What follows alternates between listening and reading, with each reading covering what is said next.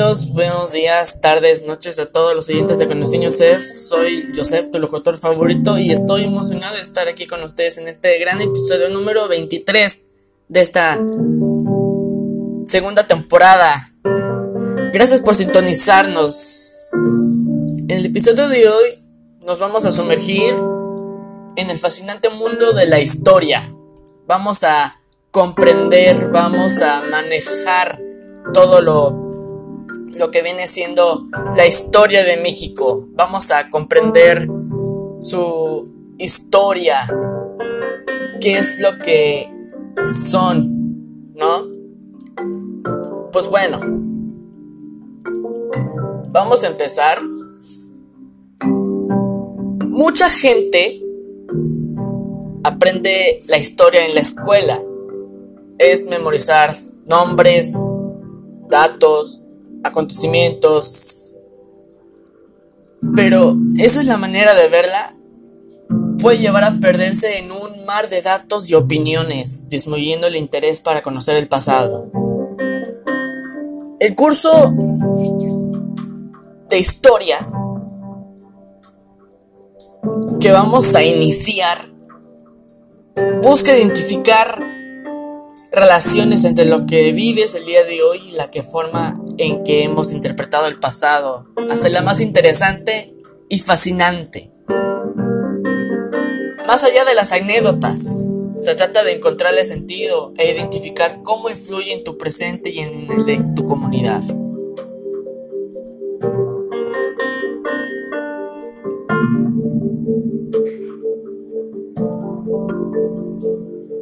En este primer bloque vamos a presentar algunas consideraciones de un orden teórico que te acercará a comprender la historia como ciencia, a reflexionar la manera en que se construye el objeto de estudio, la metodología y las técnicas de investigación que utiliza. Que en pocas palabras, ¿por qué la historia es polisémica?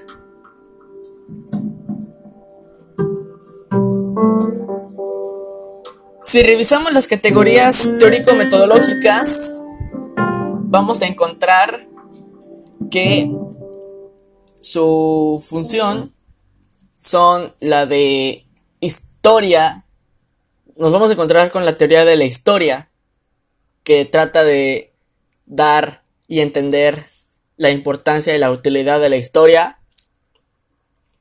La historiografía, que es el registro de la historia, la historia y la realidad, que es cuando construimos algunos hechos de la historia, la polisemia de la historia, que tiene que ver con algunos significados, entre otros. Nos podemos encontrar con categorías históricas, actores de la historia y fuentes para la historia. Pues bueno, vamos a empezar con un poquito de la teoría de la historia, ¿no? La historia la hacemos todos, todos los días, no solamente porque somos unos protagonistas, sino que cada uno la interpreta de manera distinta. Etimológicamente la palabra historia viene del idioma griego, que viene siendo oistor, que significa el que ve, el testigo. Entonces, el historiador es el que indica, averigua, interpreta lo que atestigua. Cuando hablamos de historia nos remontamos al pasado de lo que ya sucedió, pero no todo lo que sucedió es histórico, sino que hasta que el hombre le encuentra sentido o da un significado. Cuando, como afirma Kaller, 1996, la historia es una cosa viva, está con nosotros y nosotros en cada momento de nuestras vidas, no solamente la persona informada, sino que todo el mundo. En todo lo que hace, se está moviendo constantemente en la historia. Conocer e interpretar los acontecimientos pasados nos ayuda a comprender muchas de las situaciones que vivimos actualmente y a decidir cómo interactuar en un futuro. Así es como la teoría de la historia nos ayuda a explicar por qué vivimos nuestro presente. Y esto es que a lo largo de nuestro tiempo, las formas de escribir de la historia, las razones para ello también han sido diversas. Encontramos los antecedentes de las narraciones de algunas guerras médicas y de las del Pelomenso de Eruto y Tedicicles.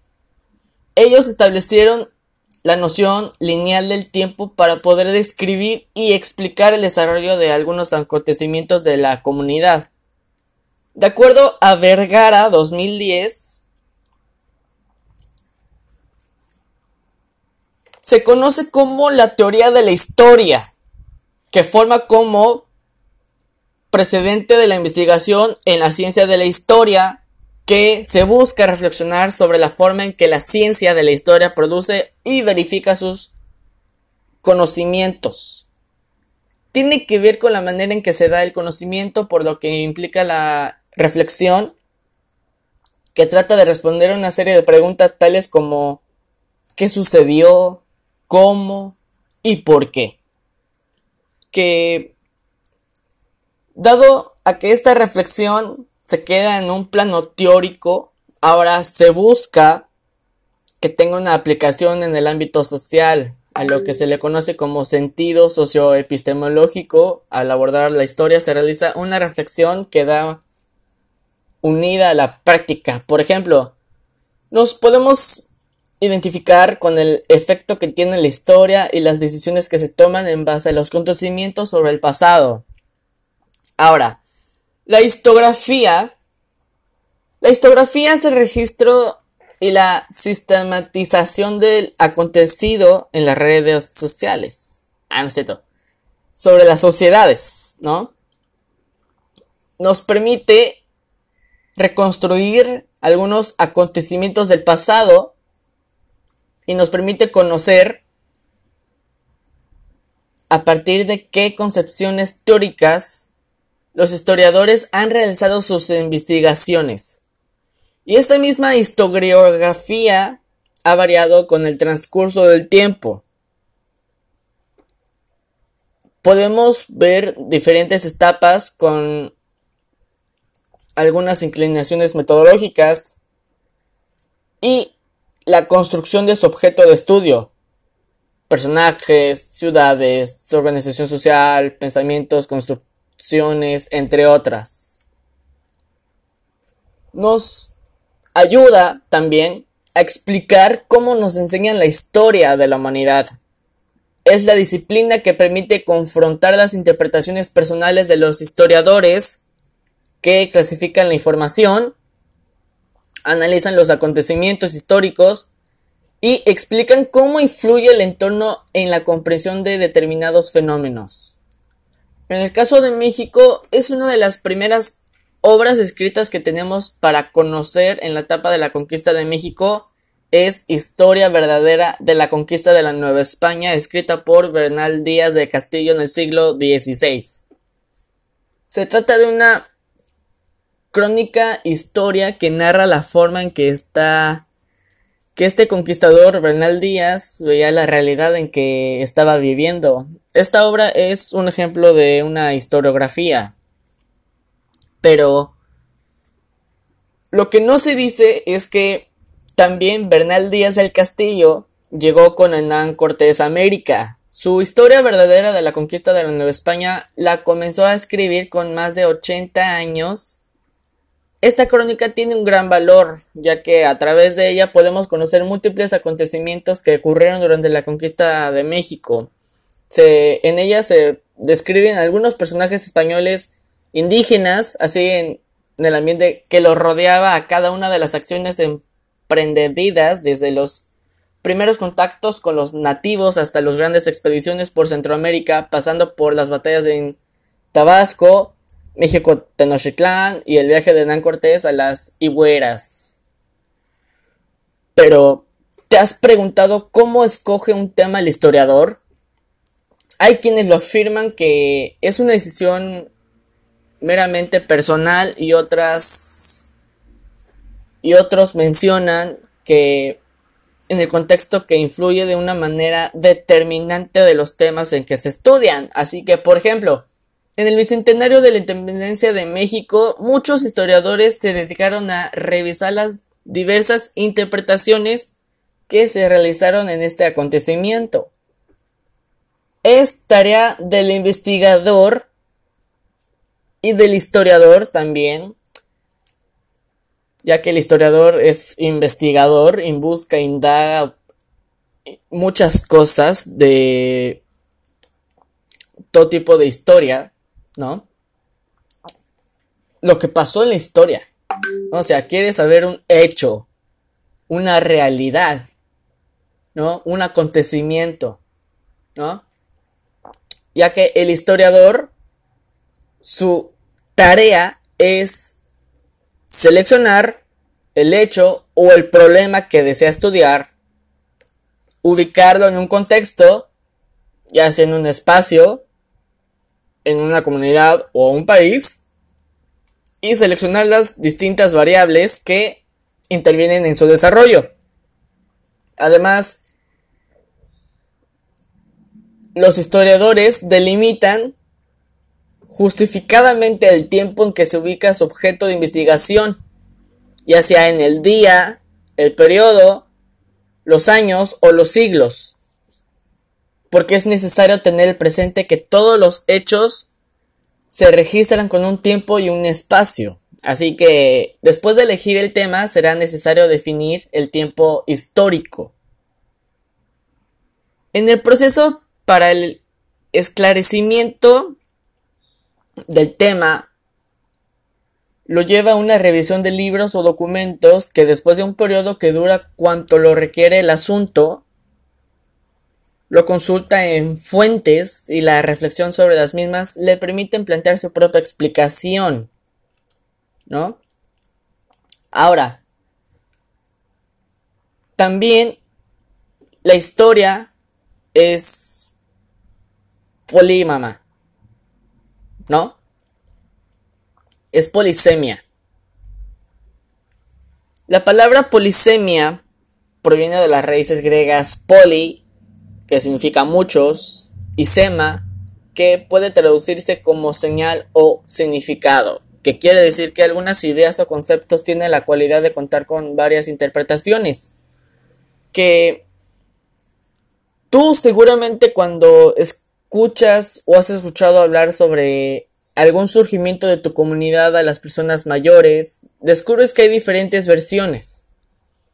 A esto se le refiere la polisemia de la historia que haya distintos puntos de vista sobre la historia que quiere decir que hay distintas miradas.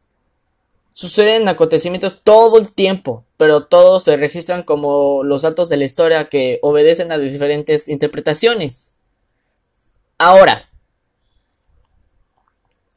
la historia y la realidad. El propósito de la historia es delimitar acontecimientos pasados e interpretarlos. Se podría pensar que hay historias de la Tierra o el universo. Se puede hablar de una historia natural que data de millones de años en el que el hombre estuvo ausente. ¿Tú qué opinas? Vale señalar la pena que la ciencia de la historia se auxilia como las ciencias sociales, como la geología, la paleontología y la arqueología, entre otras. Pero para poder entender y explicar la existencia de otros seres vivos o fenómenos naturales. Esto quiere decir que entonces, que es gracias a su inteligencia que el hombre es capaz de conocer y crear posibilidades, hipótesis y explicaciones. Es el ser humano el que investiga y da sentido a la historia. La historia se construye a partir de descubrimientos hechos por el ser humano, por diferentes vestigios, así como elementos que se encuentran en los mitos y leyendas. Ok. Ahora, la teoría de la historia se centra en dos variables.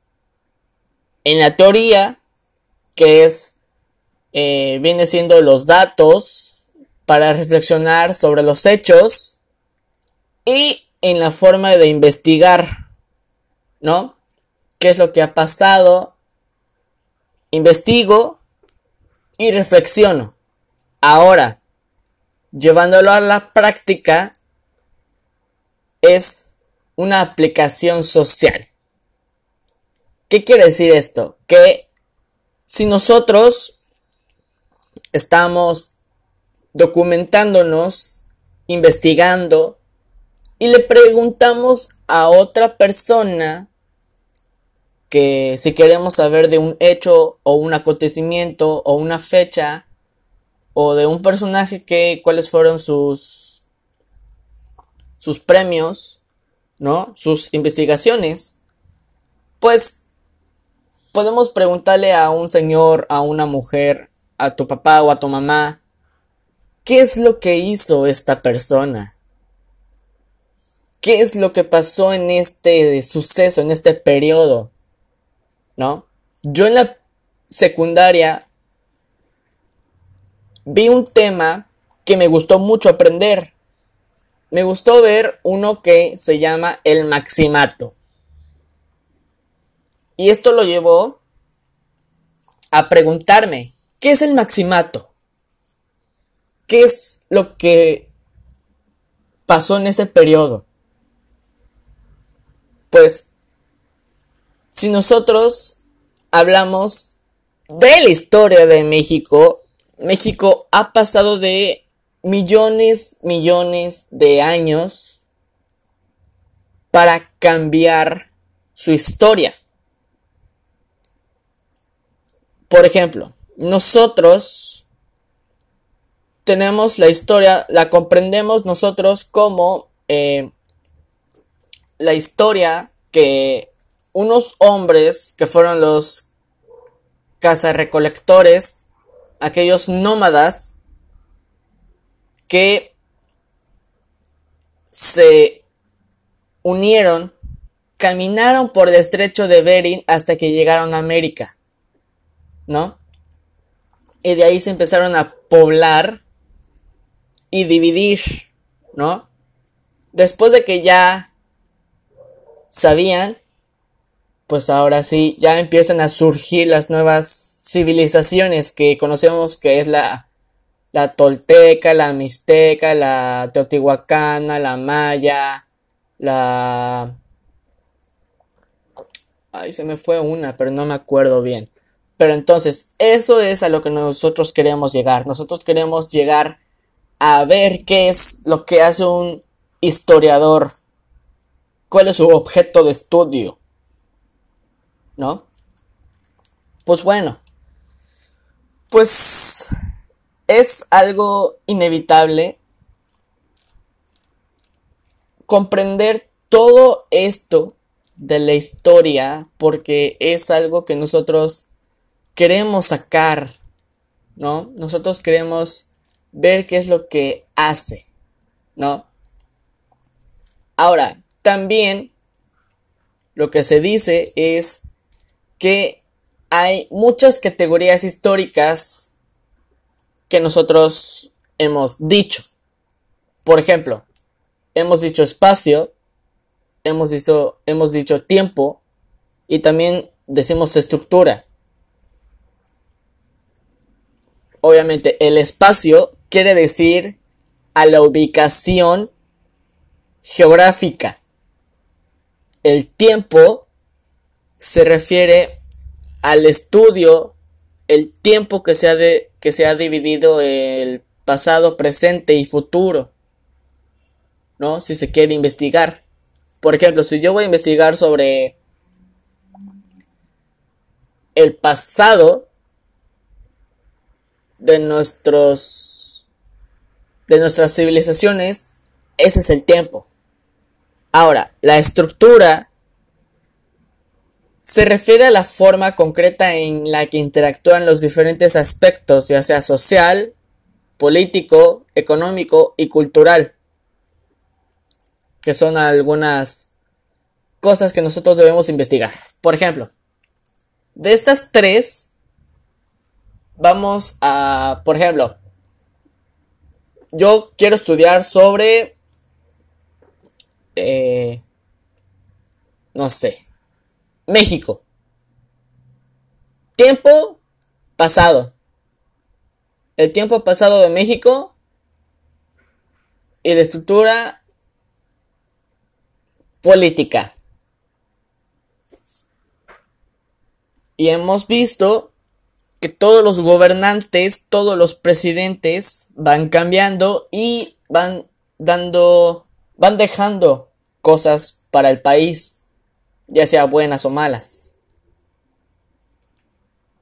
Y hay otra que también se pone que es la coyuntura. La coyuntura es la combinación de factores y circunstancias en una nación en un momento dado que llevan a la toma de las decisiones. Espacio, tiempo, estructura. Esto es la coyuntura. Entonces, eh, vamos a hablar, ¿no? Algunos de los actores de la historia. Y para abordar este tema, ¿no? Vamos a recordar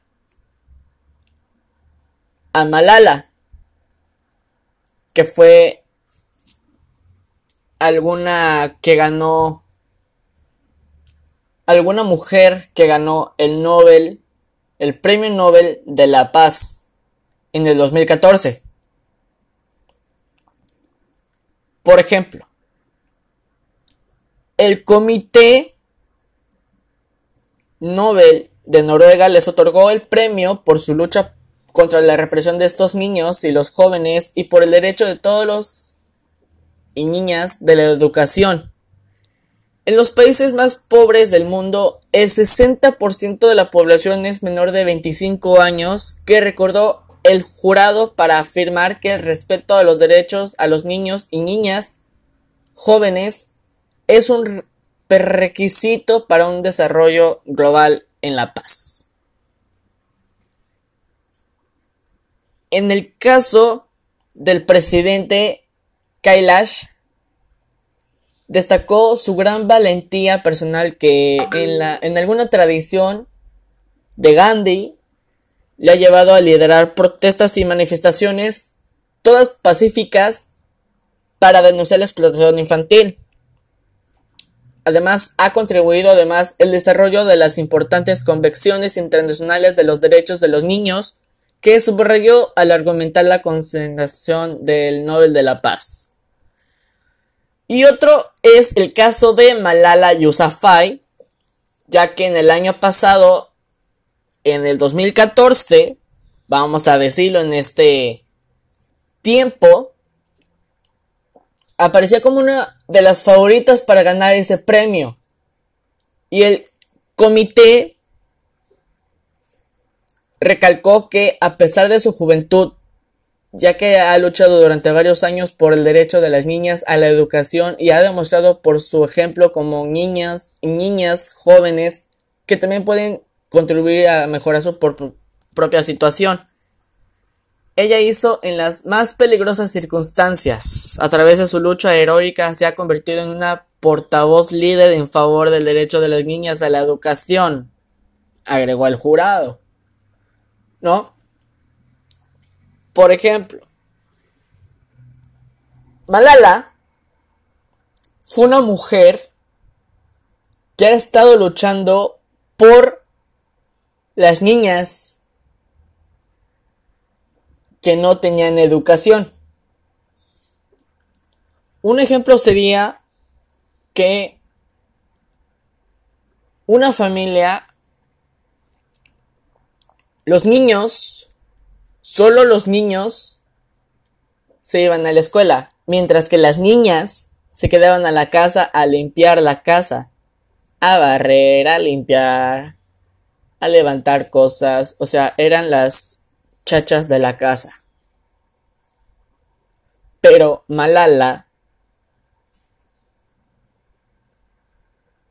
hizo muchas luchas, muchas manifestaciones que hizo que su voz estuviera a favor de ese derecho, que a las niñas también les tocara la educación, porque solo los niños iban a recibir la educación mientras que las niñas se quedaban en la casa. Eran las chicas mantenidas de la casa.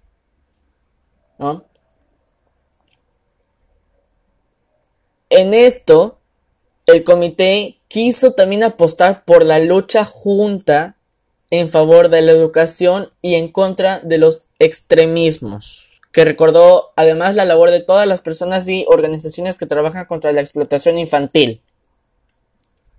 Alguna de sus cifras se estima que en el mundo hay alrededor de 168 millones de niños que trabajan, 78 millones menos que en el año 2000.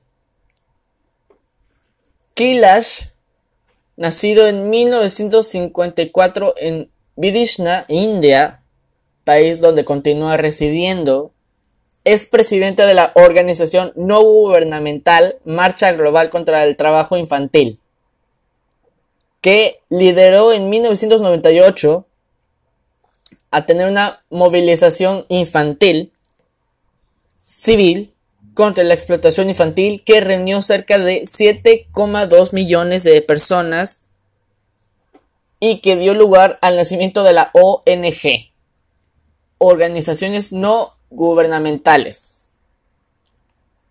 Y Malala Yousafzai fue nacida en 1997 en Pakistán, que resultó herida de gravedad hace dos años cuando fue atacada el autobús escolar en el que viajaba. Fue trasladada al Reino Unido antes de temer por su seguridad y fue sometida a varias intervenciones que se ha convertido en estos dos últimos años el icono de la lucha de los derechos de las mujeres a recibir la educación y fue elegida en 2013 por la revista Time por una de las personalidades más influyentes del mundo. Que a partir de esta noticia para ti, ¿quiénes son los actores de esa historia? ¿No? ¿Por qué consideras que son actores de la historia? El Comité Nobel de Noruega es un actor de la historia. ¿Y qué impacto tiene?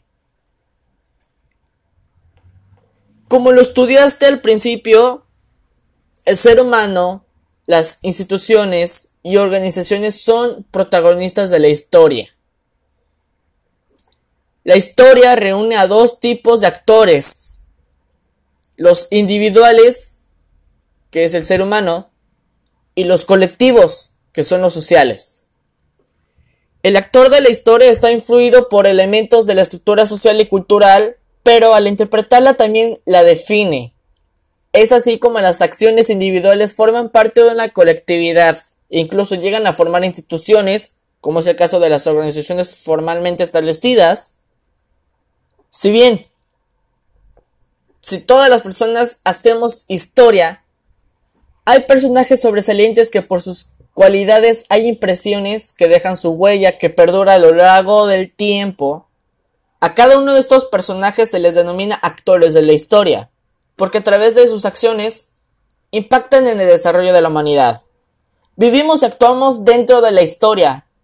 Primero, porque heredamos del pasado las características que nos definen, como nación, nuestros padres y la cultura. Pero también hacemos historia, porque somos agentes activos de nuestro tiempo e incidimos en nuestro entorno, algunas veces de manera individual y algunas otras de manera colectiva. Ahora hay que reflexionar qué cosas haces el día de hoy que pudieran tener un impacto positivo en el futuro y un impacto negativo. Nuestros actos, por más pequeños que sean, pueden influir en las siguientes generaciones. Si tomamos conciencia de ello, podemos asumir nuestra responsabilidad como sujetos históricos podemos contribuir a la construcción de un futuro mejor. Ahora, las fuentes de la historia. Y esto es que constituyen las herramientas principales del historiador, algunas de las cuales se extraen la información. Existen diversos tipos de testimonios como los libros, documentos, obras de arte, fotografías, los restos arqueológicos, que prácticamente todo testimonio voluntario o involuntario puede ser utilizado como una fuente histórica. Por ejemplo, un testamento, una nómina, un contrato, una nota periodística, las fuentes deben ser sometidas a un examen crítico. Las fuentes históricas son de dos tipos, primarias y secundarias. En las primarias se encuentran las fuentes escritas, que son documentos, impresos, memorias, diarios personales, códigos, códices, periódicos, revistas, volantes y cárteles. Fuentes gráficas. Está la pintura, la escultura, arquitectura y fotografías. Ahora, los fuentes naturales. Los restos humanos de animales y plantas. Evidencias de cambios geológicos y climáticos, entre otros. Y los orales son las leyendas, mitos, relatos, canciones, corridos. Y en las fuentes secundarias se encuentran los libros, no porque son fuentes escritas, y naturales, que también puede presentarse, y los artículos de revista.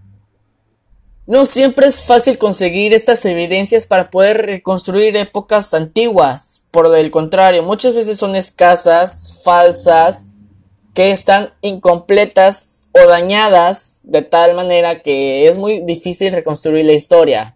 Que aún de los casos en que existen suficientes elementos de información sobre un tema o un periodo histórico, el historiador debe de seleccionar y concentrarse en lo que a su juicio sean más relevantes. Reunir las fuentes de información en su alcance, el historiador determina la autenticidad y posteriormente se extraen las pruebas que confirman o no una determinada hipótesis. Un elemento fundamental que el historiador cuenta es la crítica, que es la capacidad para establecer la autenticidad en un testimonio, cotejar las distintas evidencias sobre un hecho particular, seleccionar y analizar la información de las fuentes y construir una estructura aplicativa de un acontecimiento.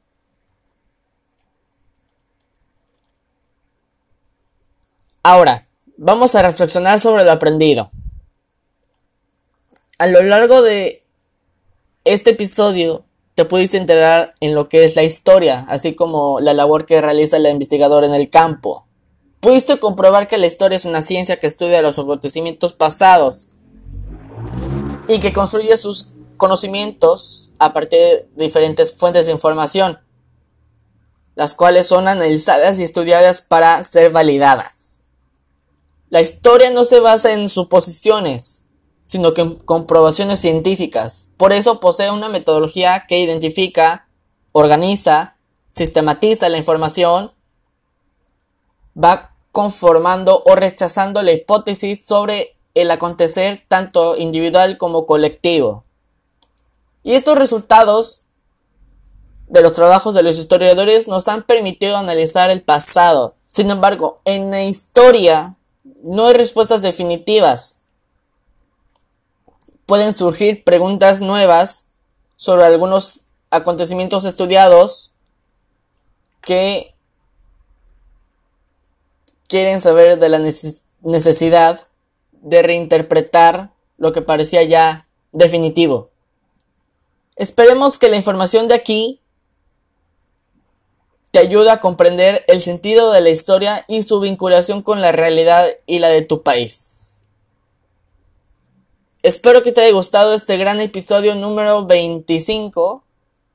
Claro que no. 23 de este gran episodio de esta segunda gran temporada de Conexión Joseph. Soy Joseph y nos estaremos escuchando hasta el próximo episodio. Y no se olviden de seguirme en mis redes sociales como Joseph Oficial y Joseph. Así que, buenos días a todos. Es, son las 11 con 41 minutos de la mañana aquí en Cancún, Quintana Roo. Y nos estaremos escuchando hasta la próxima emisión.